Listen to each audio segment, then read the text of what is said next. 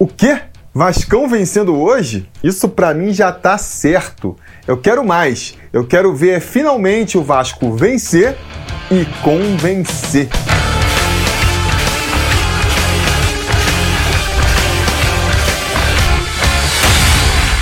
Fala, torcida vascaína, Felipe Tiru de volta na área para falar de jogo do Vascão, porque hoje, terça-feira, às nove e meia da noite, com transmissão exclusiva pelo pay-per-view, o Vasco recebe o Vila Nova em São Januário pela 17ª rodada do Campeonato Brasileiro da Série B.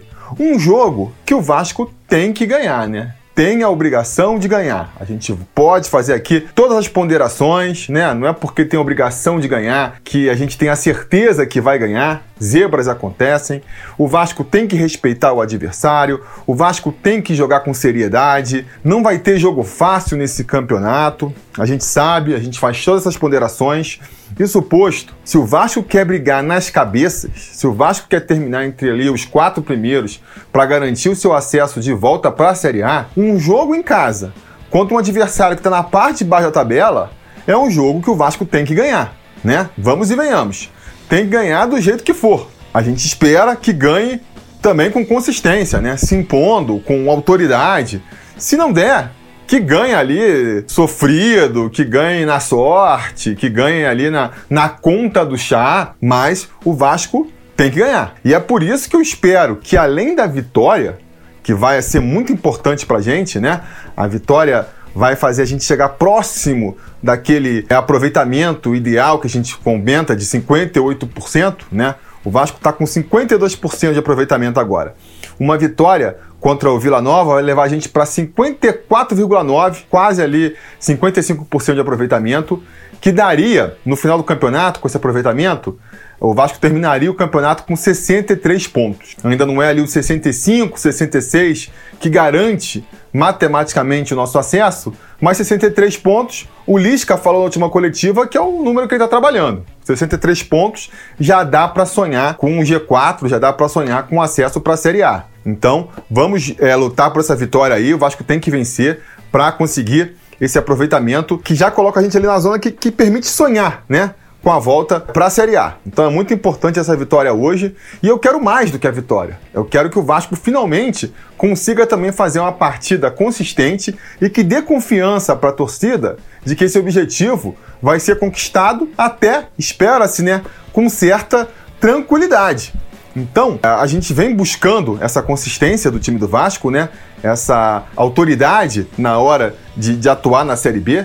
Acho que buscamos isso desde o começo do campeonato, não conseguimos com o Cabo. Acho que o Marcelo Cabo caiu muito por essa falta de rendimento do time do Vasco, né? Porque quando o Marcelo caiu, o aproveitamento do time estava bom. O aproveitamento do time estava ali acima de 50%, dependendo dos jogos que você pegasse, estava batendo ali os 60%, contra adversários difíceis, pegamos o líder, pegamos o vice-líder, e o resultado ele estava bom, era vitória, era empate. O que não estava vindo era justamente ali esse rendimento dentro de campo, né? O Vasco vencia, mas vencia sem convencer. Parecia que vencia na sorte, parecia que vencia ali é, na conta do chá, nem eu comentei. A gente pode pegar aí jogos, vitórias do Vasco em São Januário, que eram assim vitórias fundamentais, como essa de hoje, contra o Brusque por 2 a 1 contra o Confiança por 1 a 0 Foram jogos em que a vitória veio, o resultado veio, mas o time dentro de campo não mostrou um desempenho satisfatório, né? Se a gente levar em consideração a qualificação do elenco do Vasco e o tamanho do time do Vasco. E o Lisca veio justamente para resolver esse problema. Manter ali o aproveitamento, até melhorar um pouco mais o aproveitamento do Vasco é, nos resultados, mas para melhorar o desempenho do Vasco dentro de campo também, né? Para o Vasco vencer com mais autoridade, vencer com mais tranquilidade. Logo na estreia dele, a gente ficou com a impressão de que isso viria logo. O Lisca, ele literalmente assumiu numa sexta-feira, no sábado, já estava ganhando do Guarani, que era então terceiro colocado por 4 a 1 A galera ficou entusiasmada, falou: pronto, agora vai, deslanchou, né?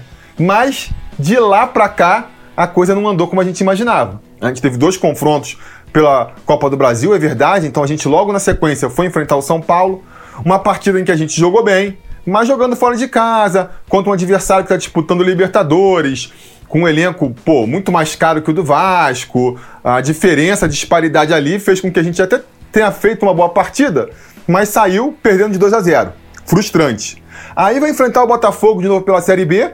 Não, beleza, agora é clássico, mas é um jogo de Série B. É um time que está ali nivelado com a gente. Nosso time é até mais qualificado que o deles. A gente vai saber se impor que nada, né? Ali foi o pior jogo do Vasco no comando do Lisca. A gente toma um gol com um minuto de, de partida e passa os outros 90 sem criar uma chance de gol sequer, né? O time foi muito mal, não sei se foi ali um, um salto alto de achar que é, com Lisca tudo estava resolvido e tudo fosse acontecer naturalmente. O fato é que foi um, um banho de água fria, todo o entusiasmo que a gente teve da vitória em cima do Guarani, a gente perdeu e caiu até mais para baixo com essa derrota para o Botafogo. E aí teve os jogos seguintes para o Vasco tentar se reafirmar, né, o time do Lisca tentar se reafirmar, que foram frustrados também. O jogo da volta da Copa do Brasil contra o São Paulo foi frustrado, fora todos os problemas de arbitragem, pela expulsão do Léo Jabá ainda no primeiro tempo. Então o Vasco até vinha bem, conseguiu ali fazer um jogo igual, estava até melhor na partida do que o São Paulo. Tem a expulsão do Jabá, põe tudo a perder. Aí a gente tem um jogo novamente pela Série B, dessa vez contra o Vitória, um adversário mais fraco, dá para ganhar. Vamos ver se o Vasco consegue se impor. Quando começa o jogo, aquele chuvarel, aquele pântano pro Vasco jogar, sem nenhuma condição ali de ter um, um, um futebol de qualidade praticado. Saímos com a vitória, que é o mais importante, mas não conseguimos também, né? Ver ainda esse Vasco se impondo e controlando a partida que a gente imaginava. Fica então a expectativa de de repente hoje ser esse dia.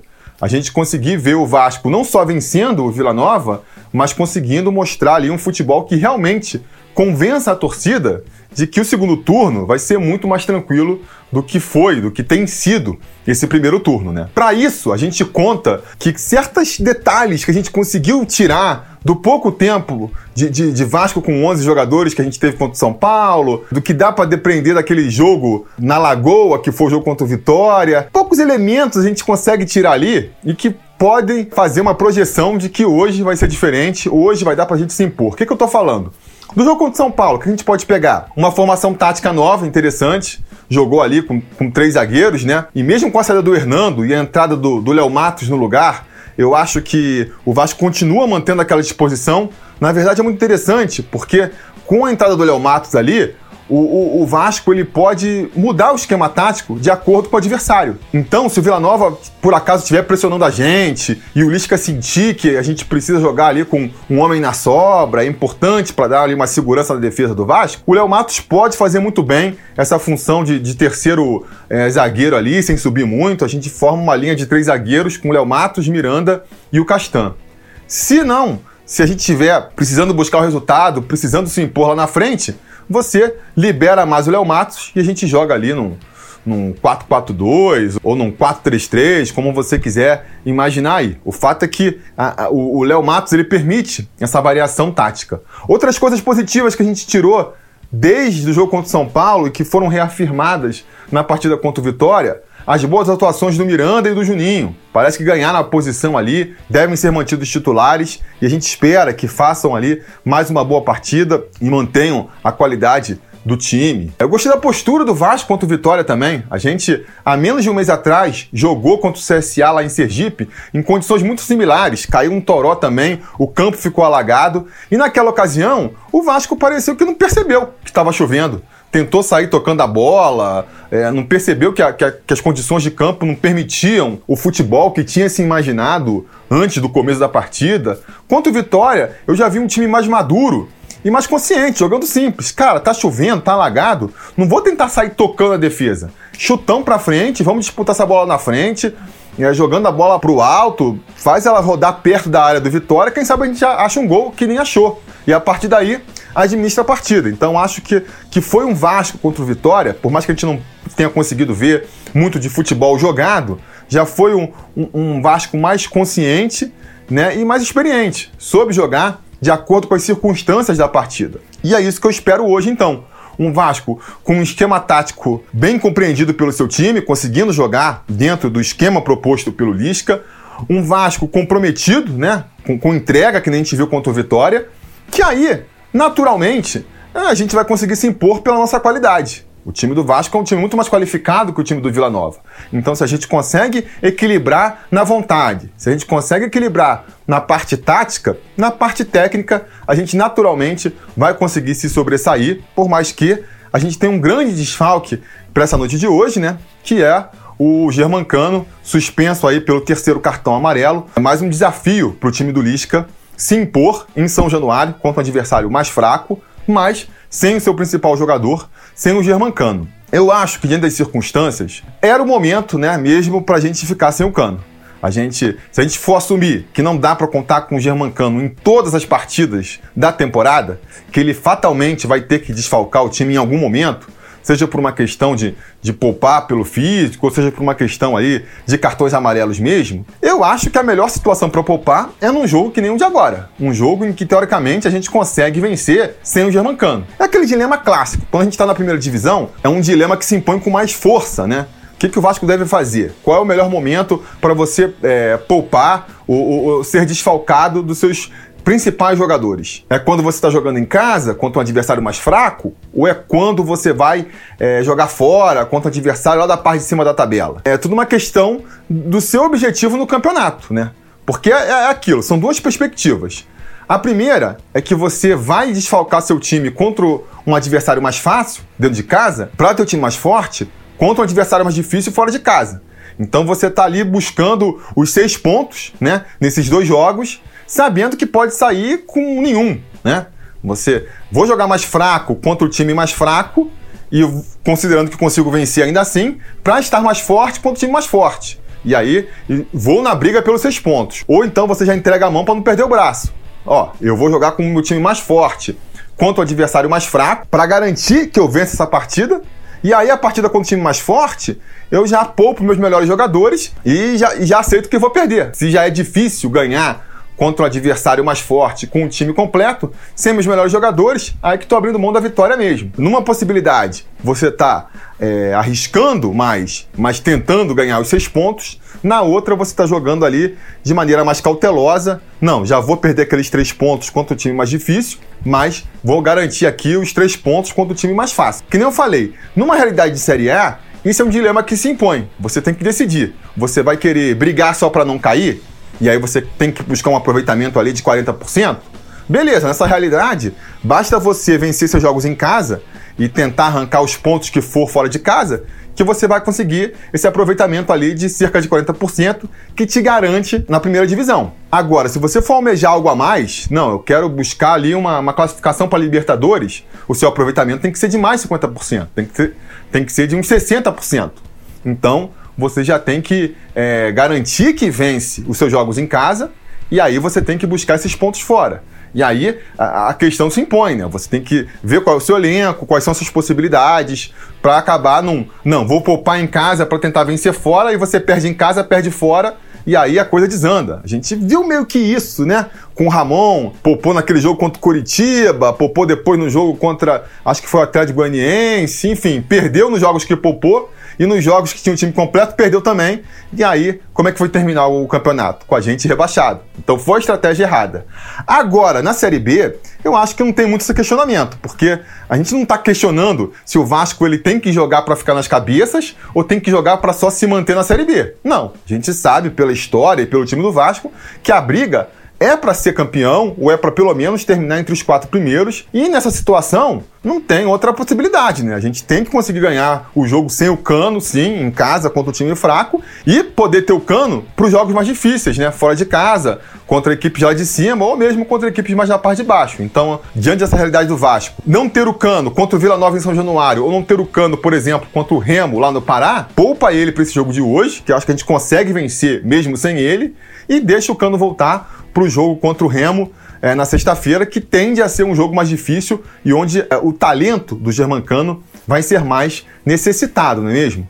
Para o lugar do Germancano, a gente deve ter então a entrada do Daniel Amorim. Eu acho que é a substituição natural. Eu tenho curiosidade de ver como o Daniel Amorim pode se sair jogando os 90 minutos, né? Jogou muito pouco até agora, entrou poucas vezes na partida e sempre entra no final dos jogos. Vamos ver se com mais tempo ele pode mostrar um pouco mais ali do seu futebol é, ontem na, na live lá do Atenção Vascaínos, a gente até debatia, né? Vocês perguntaram, ah, o que, que você acha de improvisar o, o Léo Jabá, de improvisar o Morato como centroavante. Eu não gosto, nem só pela questão de faltar com prestígio para os jogadores da posição, mas também porque para resolver um problema você acaba criando outro, né?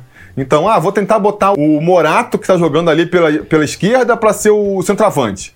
E aí você não sabe se ele vai funcionar como centroavante e você arruma outro problema, porque você tem que substituir alguém na esquerda. O Morato vem jogando bem, o Léo Jabá vem jogando bem pela direita, aí você bota ele no meio, tem que ver quem vai jogar no lugar dele. Então acho que essa solução, essa improvisação não, não vale muito a pena. É, uma outra possibilidade, sem ser ali o, o Daniel Amorim, para mim seria dar chance pra molecada da base. Tentar ali um Figueiredo, que já jogou de centroavante, o Laranjeira, que jogou de centroavante no começo da temporada no time principal, o próprio Arthur Salles são possibilidades que seriam interessantes também. Mas eu também acho que o Daniel Amorim merece essa oportunidade. E como você tem cinco substituições, você pode guardar a molecada para o segundo tempo. Então dá uma chance para o Daniel Amorim. Vamos ver como é que ele vai no primeiro tempo. Se a coisa estiver muito ruim, se não estiver funcionando com o Daniel Amorim, aí você dá uma chance para a molecada ali, para o Figueiredo, para o Laranjeira, para o Arthur Salles, para quem o Lisca achar que está melhor, não é mesmo? E suposto qual que deve ser o time, então, ali, né? Além dessa questão de quem substituiu o Germancano, fala-se numa eventual volta do Hernando e do Marquinhos Gabriel, que foram poupados, né? Foram as mudanças aí dos últimos jogos. Eu acho que a volta do Hernando não faz nenhum sentido. Não vinha bem e o Miranda entrou super bem, né? não é? E o caso do Marquinhos Gabriel, eu também não voltaria com ele. O Marquinhos Gabriel nem acho que tá mal sob o comando do Lisca. O Lisca tá fazendo o Marquinhos Gabriel render mais do que vinha rendendo com o Cabo. Mas o Sarrafiori entrou e entrou bem, pô, entrou fazendo gol. Então, a menos que seja uma questão física, né? O Miranda tá cansado, o Sarrafiori tá cansado, não vejo por que você tirar eles do time. Mantém o time que está funcionando, né? Só com a troca ali do, do Germancano lá na frente. Conforme transcorrer a partida, se não estiver funcionando, aí no segundo tempo você dá uma chance pro Marquinhos Gabriel. O Marquinhos Gabriel tem que recuperar sua posição como titular nesse time. Então, Levando isso em consideração, qual que eu acho que vai ser o time para logo mais? Vanderlei no gol, Léo Matos pela direita, Miranda e Castan formam a dupla de zaga e o Zeca fecha a linha defensiva ali pela esquerda. No meio campo, a gente teve ter a volta do Romulo, vamos torcer para ele conseguir engatar uma sequência aí e recuperar o seu futebol, né? Vamos torcer para ele fazer mais uma boa partida hoje. Vai ser muito bom para o Vasco a gente recuperar o futebol do Rômulo. Mais na frente, o Juninho joga por um lado, o Serrafiore joga pelo outro, e na frente nosso trio de ataque vai ser formado com o Morato pela esquerda, o Léo Jabá pela direita e o Daniel Morim tendo a grande oportunidade da vida dele Tomara que aproveite muito bem. Que nem eu falei, eu espero um jogo consistente do Vasco hoje, espero que o Vasco vença e convença. Vamos torcer para não ter nenhuma surpresa aí para atrapalhar, né?